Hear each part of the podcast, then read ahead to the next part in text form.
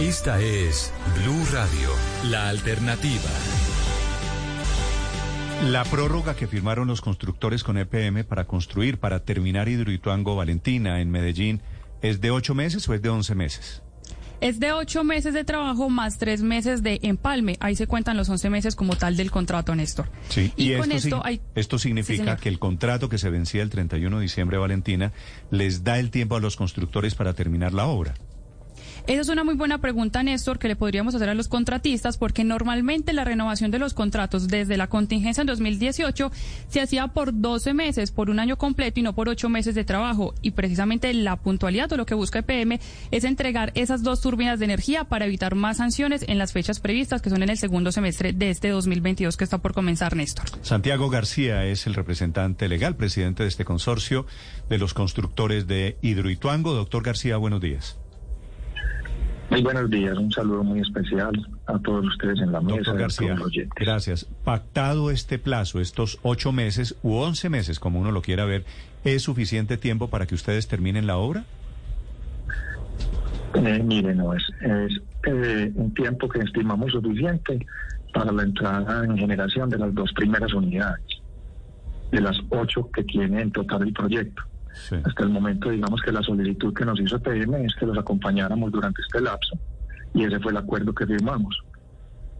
¿Y ese acuerdo significa que a finales del año entrante, más o menos, septiembre del año entrante, otros nuevos constructores llegarían para terminar la obra? La decisión de si son otros nuevos constructores o si eh, somos nosotros que continuemos realmente está en manos de empresas públicas de Medellín, no de nosotros. Sí, doctor García, ¿cuál fue el argumento de EPM en esa negociación en la que además usted representa al consorcio para decidir que se hiciera por ocho meses y no por el año completo como en los contratos anteriores? ¿Qué argumento les dio empresas públicas? Eh, mira, ellos tienen una, una visión, digamos, del panorama, o tenían en su momento también, hay que decirlo, del panorama frente a las consecuencias del fallo de la de la Contraloría que, de acuerdo a los tiempos normales, esperábamos que se hubiera dado mucho más adelante el año entrante. Sí.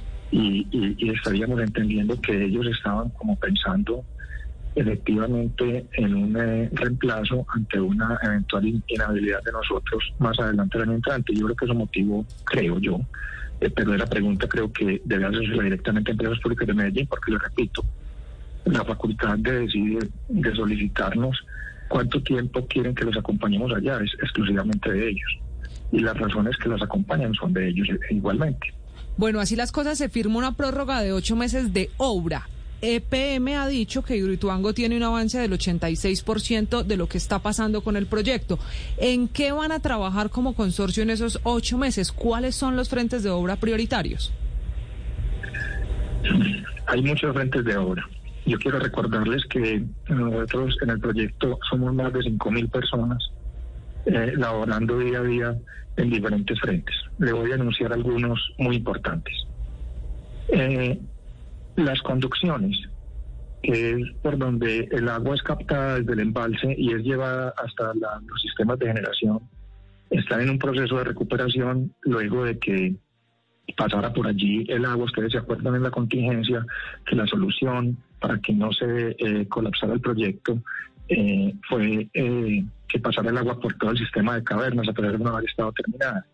Este, esta recuperación de estas conducciones es una de las obras más importantes y eso lleva unas obras inclusive inéditas a nivel mundial. Hay unos trabajos subacuáticos, instalación de unos tapones para poder trabajar y recuperar unos, unos revestimientos en concreto que aún están inconclusos.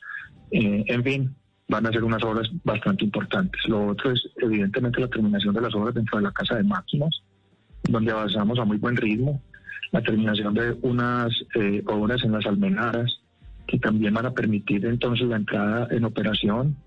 Eh, tenemos adicionalmente unas obras de mitigación de riesgos muy importantes, como son unos pretapones que estamos eh, haciendo los túneles que se, que se abrieron súbitamente tenemos la, ejecución del tapón definitivo en, el, en la galería auxiliar de desviación, que fue aquella que colapsó. En fin, hay una serie de obras eh, eh, de alta ingeniería que tendremos que adelantar al máximo durante estos meses para los que hemos sido contratados. Doctor García, ¿a ustedes les interesaría eventualmente participar en la nueva licitación que se haría por allá en agosto más o menos para ahí sí terminar las obras de Hidroituango? Se lo pregunto pues de todo, después de todo lo que ha ocurrido entre ustedes, EPM y, y las eh, declaraciones inclusive tan fuertes que ha entregado el alcalde de Medellín sobre, sobre, sobre ustedes como consorcio. Eh, hombre, no en su momento sobre los términos de la licitación y la conveniencia de esto. ¿Y hay posibilidad, doctor García, de hacer prórroga a la prórroga o esto ya es final, final, no va más? Es decir, hasta agosto y punto. No, no, claro, o sea, en todos los contratos, siempre que haya la voluntad de las partes, podremos hacer prórroga a la prórroga. Esta inclusive es una prórroga a una prórroga, ¿sí? Entonces, siempre está abierta esa posibilidad representante, a propósito de los tiempos, el mismo consorcio interventor que hoy está trabajando con ustedes dice que con las condiciones actuales de Hidroituango, un empalme necesitaría al menos seis meses o más tiempo. Hoy EPM les da al menos tres meses. ¿Funciona o no funciona ese tiempo? Mira, realmente eh, eso estará por verse, ¿sí? Eh, eh, digamos que eso no es una, una actividad clásica o, común. Eh, eh, por lo tanto, pues digamos que dependerá mucho de las capacidades de quien venga a empalmar, si es que viene alguien, eh, en, fin, de la, de la voluntad de acuerdos, en fin. Eso tendrá pues mucha, mucha tela por cortar y, estará por verse. Doctor García, pero hay tiempo suficiente por lo menos para prepararlo. ¿Qué cantidad de dinero pactaron ustedes, EPM y ustedes los constructores, por la prórroga de este contrato? Eh, realmente el monto no está determinado. Ellos tienen unas disponibilidades presupuestales y contra esas disponibilidades presupuestales se va ejecutando obra. Lo que sí tiene es ya preestablecidos cómo se mide y cómo se paga esa obra. Entonces, eh, realmente hoy, precisamente por estar hablando de unas obras de recuperación, de unas obras de, por ejemplo, se me olvidó mencionar la, consolidación del macizo rocoso, que sufrió bastante con el paso del agua, eh, no son determinables, no son fácilmente determinables. Pero EPM, no tiene, EPM no tiene una cifra estimada, ¿cuánto es el, el monto disponible? Sí. No, seguramente sí, ellos tienen unas disponibilidades pues presupuestales. usted, la, usted la sabe, eh, doctor eh, García, son 650 mil millones de pesos. En ese orden, sí, señor. Sí, señor. Pero, pero no significa, Néstor, quiero ser claro, sí, pero no significa que sea una camisa de fuerza, lo que quiero de pronto significar, porque eh, Por eso, pero, eventualmente menos, o para eventualmente contrato, se, si se ve que va a ser más. Discúlpeme. Sí, digo, la plata para la prórroga del contrato, sí, señor, es de más o menos 650 mil millones de pesos, ¿verdad? Es lo que tiene en este momento en la disponibilidad presupuestal. Pero entonces le estaba explicando que el, si, la, si las magnitud de las intervenciones que se van avanzando y que se van a ejecutar en este, en este plazo de esta prórroga, eh, eh, digamos que apuntan a que fuese más, ellos deberán apropiar más dinero en esas disponibilidades presupuestales y si apuntan a que fuese menos, pues no se consume toda la disponibilidad. Vale.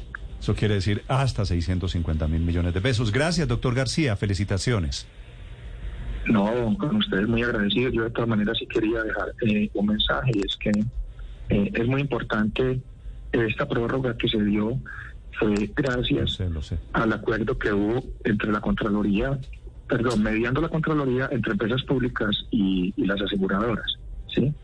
Ese eh, realmente es el hito que marca la posibilidad de que, como lo mencionó el señor Contralor, una vez las aseguradoras eh, paguen el, el, a lo que se comprometieron, que entendemos que será durante el transcurso del primer mes del año entrante, eh, digamos que cesaría todo efecto de ese fallo.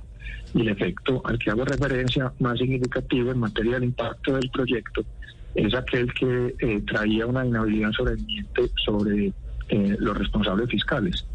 De modo que esto nos habilita a continuar ejecutando eh, las obras del proyecto y muy esperanzados en poder llegar al, a, la generación de energía este año proyecto más grande del entiendo, país. Entiendo que efectivamente ese acuerdo con las aseguradoras despeja el camino. Este es el siguiente paso para terminar, para poder terminar con los constructores originales el proyecto de Hidroituango, que es una noticia, digo, para celebrar, no solo en Antioquia, en todo el país.